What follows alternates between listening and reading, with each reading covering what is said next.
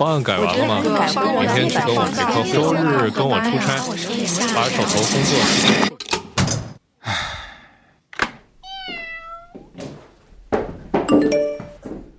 我给你买了礼物，收到了吗？这个味道总会让我想起冰岛。两年前我们去的冻海，好美啊！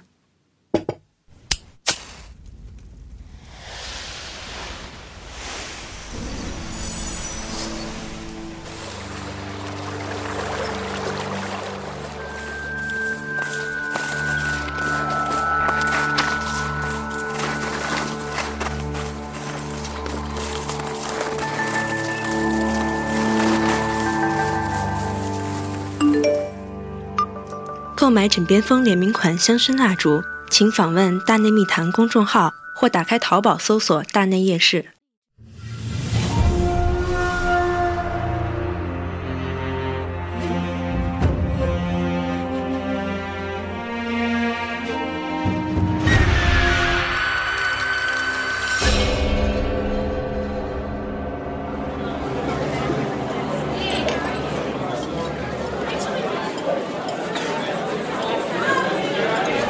欢迎收听新一期的听涛轩，这是深夜谈谈博客网络旗下最孤独、最寂寞啊，只有主播一个人在聊的这样的一档不互动、只跟你输出的节目——听涛轩。听懂了吧？涛哥想要搭档了啊！没有搭档路太累了啊！什么事儿啊都是需要有个帮伙的。当然了，确实大内的小编们啊，在给涛哥的帮助中呢是立下奇功啊，每天要给我准备大量的选材，呃，以及最后关于这个选材的大量的佐料。所以说呢，除了这个之外啊，我们还想多要一点嘛，必须得有互动嘛，对不对？为什么提到互动呢？因为最近啊，有一个跟大家互动的主播特别火，他跟什么人互动呢？跟各种网红互动哈，三教九流、牛鬼蛇神跟他一互动，瞬间好像都弃恶从善。此人是谁呢？此人就是老陈。老陈何许人也啊？咱周围姓陈的人很多啊。这个老陈啊，是一个警官。他的主要任务就是反诈，反诈警官啊。他的开场白呢，就是：“你好，我是反诈主播，请问您是什么主播？” 这段开场白，我相信大家在刷短视频的时候多次看到啊。对方经常是啊，我就是娱乐搞笑的某某哥啊，我啥事儿都没换，绝对是良民哥。这一听这话就特别社会，特别江湖，良民不了。然后老陈的第二句话往往就是。请问您下载国家反诈中心 APP 了吗？哎，听到了吗？国家反诈中心 APP，就很多东北的主播呀，就回过来，国家反诈中心 APP 就是一种非常好玩的语调，就把这个反诈中心 APP 啊推火了，这目的也达到了，很多人都下载了反诈中心 APP。啊，我也直播，对吧？我直播的时候呢，也有很多人刷屏一样的说什么？请问您下载国家反诈中心 APP 了吗？一瞬间，这好像形成了一种网络病毒一样。哎呦，这有点意思啊！这样严肃的事情，被用这样破了圈的、有一些好玩的方式传播开来，大家突然意识到，哦，新媒体时代。原来咱们政府机关、公安局在宣传一些正义题材的时候，还可以用这样轻松的方式。哎，这种方式比说教更能让我们接受，所以一下子火了，破了圈了。因为现在短视频火呀，看热闹的多呀。这热闹看完啊，还会让大家知道啊，有这么个国家反诈中心 APP。这几天啊，反诈中心 APP 的下载量是巨大无比。这个事情源自于哪儿呢？其实我那天也是刷抖音，偶然的刷到啊。大概是在九月初，九月一号，当时什么情况呢？就是这个反诈警官老陈啊，和装扮成公共造型的雨化田西厂雨化田啊，咱知道明朝有个东厂魏忠贤啊，那是这个东厂著名的大太监督工啊。当时呢，这个西厂啊，肯定一看就是娱乐化的嘛。这雨化田这名儿起的也是怪怪的啊。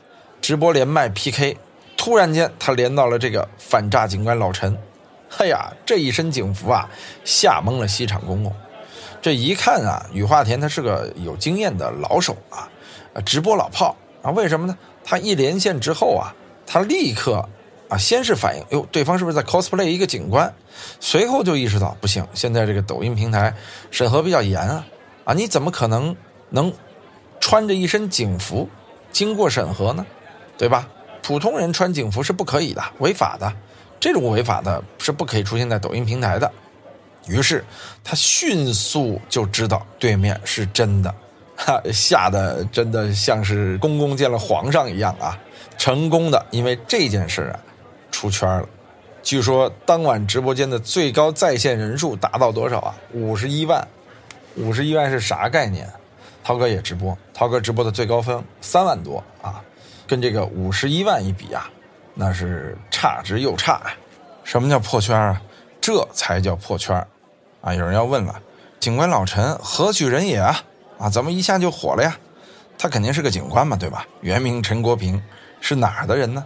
秦皇岛市公安局海港分局的一名警官。我老觉得他特别像《旅行》里边那个丈夫啊，好像老张跟他有点像啊。今年三月前后呢，国家反诈中心 APP 正式上线了，包含了很多专业的防骗战术以及诈骗案例，预防网络诈骗。就得让这套反诈防骗系统以及加载的专业反诈信息最大限度的推广和普及给广大的网友。最近这个老陈啊，用与主播 PK 连麦的方式来进行防诈宣传。几天内，哇，遇到了各种各样稀奇古怪的主播，哎，好玩。这一碰撞啊，一下子让很多话题爆了，有些话题上了微博热搜，总阅读量超过六个亿啊。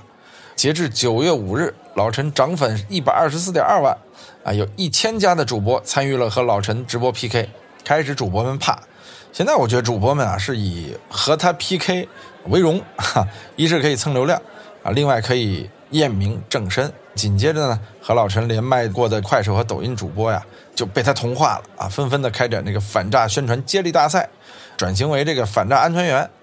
网红直播间一下子集体成为了反诈宣传点，咱今儿就聊聊陈警官究竟是怎么能成为网红警官的呢？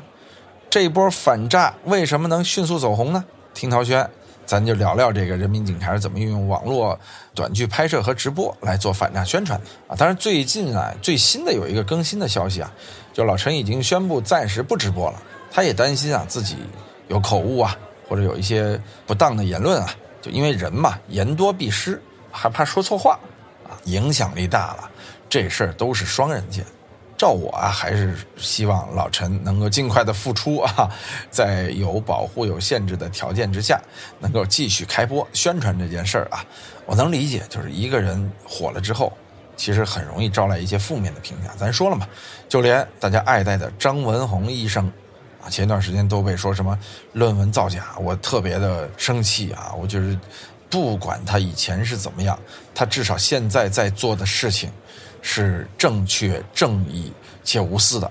呃，我认为别有用心的人用这样的方式去诋毁一个有流量的人，这是不对的啊。所以我觉得老陈怕的呀，也是这个。尤其是老陈啊，他可能不像张文宏大夫那文化人，说实话能够应对这些各方而来的黑子啊。但这老陈啊，他虽然是个警官，但说实话，我们能感觉老陈是个特别淳朴的人。挺逗，但是万一真有人给他下套啊，别看他是警察，也麻烦啊。所以我觉得是出于多方面的考虑，暂时停播。我们还是希望他早点来。刚才说了啊，老陈是叫陈国平，他可真是个民警啊，警号都给公布出来了。咱就不说他警号是多少了啊，其实他自己每次也说，这不是 cosplay 啊。但他呢，其实也办过很多诈骗案，没办过这个刑事案件。他由于见过很多这个诈骗的受害者呀，他就知道防范和打击是同样重要的。除了这个严打电信网络诈骗，更要在宣传上下功夫。于是呢，真的是同化了好多主播，成为了兼职人员。反诈中心 APP 呢，一下子因为他登上了多个应用商店下载榜的第一位。他什么时候开始做抖音的呢？其实去年十月份，老陈就开始在抖音做直播了。啊，十二月份开通了快手的账号，最开始的直播很正经啊，用讲座的形式普及反诈知识或者解答网友问题。在快手第一次直播累计人数只有几千人，这就是很小的量了啊。现在在快手的直播观看人数已经突破了一个亿，当下连麦已经成为了很多主播走红的重要潮流。啊，比如说铁山靠，对吧？利用各大流量网红的直播，一个月涨粉八百万，单场直播点赞五个亿。那么老陈粉丝量增长的流量秘籍，仅仅是因为开启了连麦 PK 吗？当然不是了，是他自己研究出来的一套独特的打法或者叫玩法。值得注意的是呢，老陈的出圈，这只是国家反诈中心一系列反诈宣传行动的成功缩影。为了让反诈宣传深入人心啊。国家反诈中心呢，采取了很多独辟蹊径的方式，比如联合阿里啊、湖南卫视啊，开展很受年轻人喜欢的反诈剧本杀，联合知乎拍摄反诈微电影，还自创了反诈小剧场等微短剧，大众化、趣味化。不止于此，而老陈的出圈只是开始。我们注意到了，真的是非常严肃的国家机关和国家机构也开始认识到自媒体的重要性。从今年人民日报这个粉丝量过亿开始啊，到这个老陈开播，其实都在说明啊，原本高高在上的权威媒体、权威机构都在俯下身来啊，用咱们百姓爱戴的方式来互动、来传播，这真是好事儿啊。其实啊，陈警官的直播的量级达到了什么样的程度呢？有一句话啊，叫“全中国基层工作人员几个月的宣传顶不过陈警官一晚上的直播”，这就是陈警官火爆的情况啊。说实话，我觉得老陈确实是非常巧妙的利用主播的这种人传人的方式来进行反诈宣传。你看啊，他是一个达人矩阵，你比如说。在雨化田连麦当中，老陈绝对是当时的灵机啊！突然间意识到了，哎，我给你安排个任务，或者叫戴罪立功，或者叫什么污点证人啊，等等等等，咱随便说啊。这让雨化田在接下来 PK 当中呢，呼吁粉丝和其他主播下载国家反诈中心 APP。所以说，雨化田就成为了主播中的第一位反诈正规军，变编制了啊！不停的安利其他主播加入，有的把其他主播都吓得不行了啊！习惯性的开场词也变成：“我猜你没有下载国家反诈中心 APP，家人们去他直播间，然后家人们就去说啊，赶快下载国家反诈中心 APP。一下子呢，老陈啊就把原本很不像话的主播啊给演变过来了。比如说雨花田、赤酱啊，都开始跟别人连线来宣传这个事儿。老陈一下子改变了以往这种枯燥的讲座。”原本的这种传统的方式，改变成了这样完全新媒体的方式。除了这个雨花田这事儿之外啊，他和赤将的那段也挺经典的啊。当时和赤将呃连线的时候，就直接说啊，说现在有一种新型的网络诈骗啊，就是和网上的美女聊天，这美女很可能是虚假身份，美女也有可能是男的。对面的赤将一听啊，马上扔下假发套，双手摸耳蹲下。大哥，我不知道你是干这行的。大哥，我没骗过人，咱都看过这段是吧？啊，这确实是目前社会上的一个现状啊，男扮女装啊。现在因为说实话，国家反娘炮的这个治理啊是对的啊，很多男生确实越来越女性化。他在电话里或者戴个假发套，你真是分辨不出他到底是男是女啊。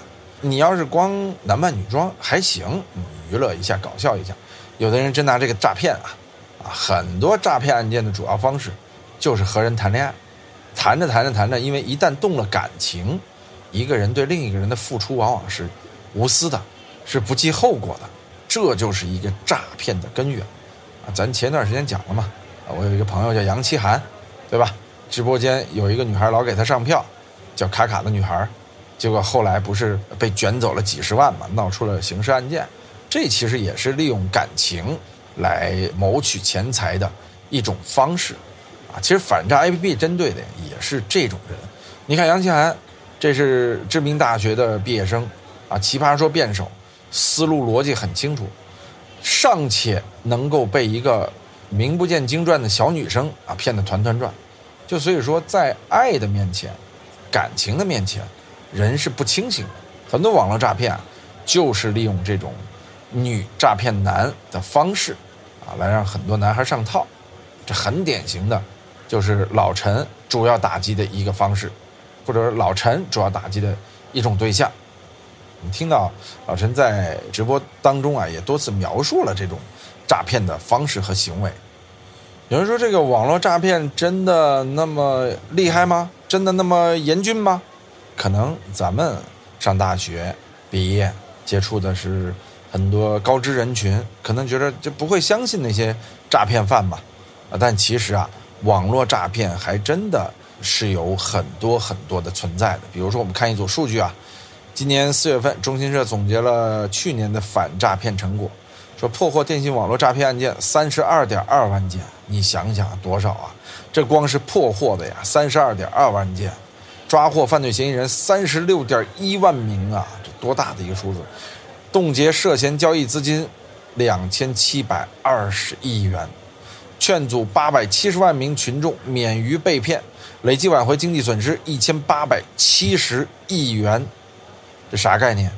从钱的角度来说吧，去年我国城镇私营单位的平均工资是五点七万，挽回的一千八百七十亿元，差不多是三百八十万人的全年所得呀。去年疫情经济衰退之后呢，就有人开始琢磨这个歪门邪道了，行情不好，必须搞点钱。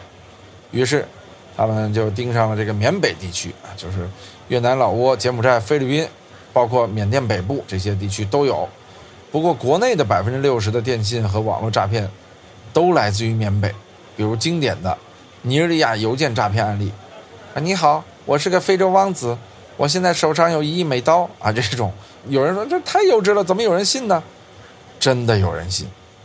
缅甸诈骗的总额能达到多少呢？差不多是七亿条短信，三亿多通电话，小一百万个网址，二百万张电话卡，十二万张银行卡。一九年的十一万名诈骗犯嫌疑人啊，一下子飙到了二零年的三十六万。到底有多少中国人在缅甸从事诈骗？这已经有点说不清了。就没工作的，好像全都去了。缅北中国人自己也说，到底有多少人，我们不知道，说不清。现在国内正在劝返这些缅北诈骗人员啊，愿意回国的可以领号，而号码已经发到三万开外了啊，这么大的数字啊！粗估缅北应该有十万左右的中国人，其中百分之九十从事的都是面对国内中国人的诈骗犯罪。你说这个事儿是不是非常严重了？国家也是眼疾手快啊，看到了这群人，而国内这个诈骗手段啊，也在不断的升级。比如说网上流传着一篇题为《精聊入门的诈骗话术手册》，真是啊，就是聊天啊，化解尴尬啊，社交恐惧症变成社交牛逼症。啊，听上去是这样一个东西啊，其实这是一个赤裸裸的诈骗的教学工具，据说是一个裸聊教练肆意起稿完成的，这是个裸聊高手啊。总结提炼了最近一年多的成功经验，希望能给大家启发，给公司带来更大收益。其中一句是这么写的：随着行业的发展以及外界的各种打压，以往的慢聊方式已经不适应现在的环境，必须以快制快，以专制专。发展精疗才能迅速致富，这听着是不是让很多急于致富的人蠢蠢欲动啊？网络诈骗啊，确实现在是朝着这个专业化以及分工化的方向发展了啊！骗子骗人都有脚本了，而且本子还可以从各地方买，诈骗的手段让人是防不胜防啊！啊，人们接个电话，扫个二维码，点击个链接，看个视频，都有可能中招啊！只要你中招了，你往往不可自拔。网络诈骗为什么这么多呢？还有一点啊，就是我认为现在小偷强盗越来越少了，到处都是摄像头，你偷个东西电梯都走不了，你走楼梯还有摄像头拍着，你这非法拿不到钱财了，啊，抢劫也是，啊，抢劫一时爽，监狱床上躺，对吧？就是这网络犯罪，你看不到他人，抓不到他，所以说很多人从那个行业转化过来了，啊，就以前牛群这个小偷公司说的嘛，大偷变二偷，二偷变三偷，三偷。干脆变成了抢劫犯，啊，就是有不断的演变。其实网络诈骗的很多犯罪人员也是从之前的偷抢拐骗当中转变过来的，利用了互联网平台。数据显示啊，仅2020年一年，全国公安机关就破获电信网络诈骗案件25.6万起。当时我们说了啊，说诈骗受害者从老人、大学生到博士生，你看啊，无论年龄大小、学历高低，都会中招。所以咱们别太自信，说我不会受到网络诈骗，我不知道我有没有受到过，但我觉得我有可能被诈骗过。比如说我有时候着急，就下载个文稿、文案或者下载个视频，一看有一个网站说注册，注册了完了之后说要么你看点东西才能下载，要么你给钱，一看给五块钱，好五块钱。后来谁知道他每月扣你五块钱，我不知道这算不算诈骗啊？反正这也算是一个小陷阱，对吧？因为你之后可能再也不用它了。那么我们再说国家反诈中心 APP 啊，这个 APP 成功避免了很多诈骗案件，它真的那么好用吗？啊，我其实下了，但是我呢没时间用。我们今天也是查了查这个 APP 的功能，来介绍一下它啊。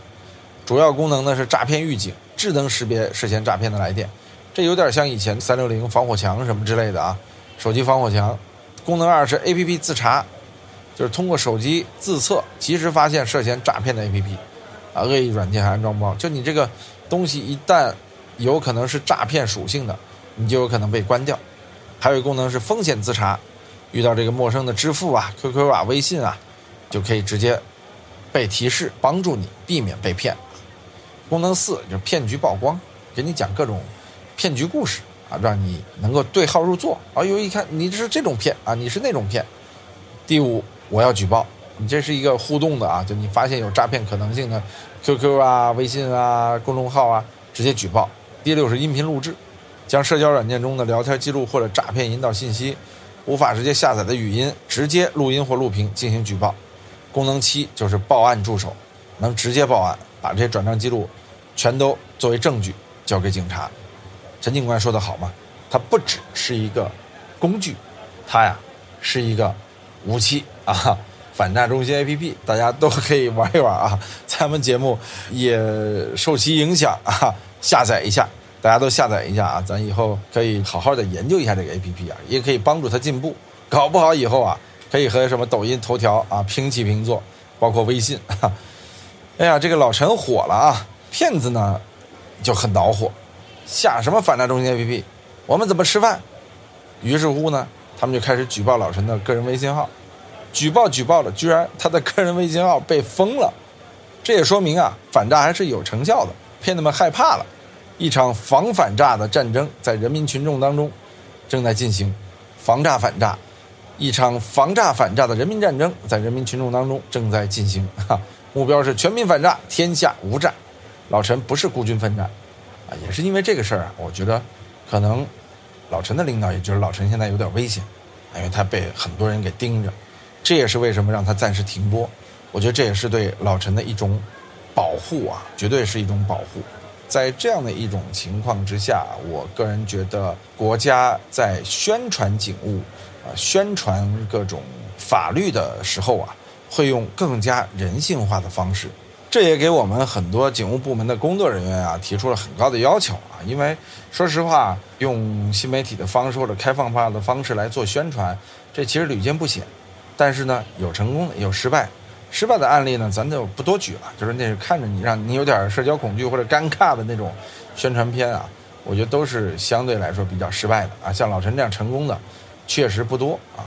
我个人也觉得，中国由于人口众多，所以说呢，还是有着绝对人数的这种法律意识没有那么强的这样的人口基数的，所以普法和反诈真的是非常关键的。我觉得老陈这个。反诈中心 APP 下载的事件只是一个开始，未来我相信会有更多的人能够通过互联网学习到更多的反诈知识、法律知识。当然，魔高一尺，道高一丈，肯定魔还会继续针对道提出自己新的方法。就所谓上有政策，下有对策，你怎么防我，我就怎么反防你。啊，这场战争是一场持久战，我们希望千千万万个老陈能够站起来。好，今天的听涛轩。啊，咱也话不多说啊，涛哥要去直播了，啊，直播完之后呢，或者我也去连连老陈，让老陈去给大内密谈普普法，去教育一下象征，是吧？你下载过反诈中心 APP 吗？看象征是什么反应啊？挺好玩的。开玩笑啊，今天的听涛轩啊聊了这么多，其实在聊一个 APP，搞得你是不是想去下载了？想去增加一下它的日活了？好吧，大胆的下载，让我们一起。支持国家反诈中心 APP，再次感谢您收听今天的听涛轩，我们下期节目再见。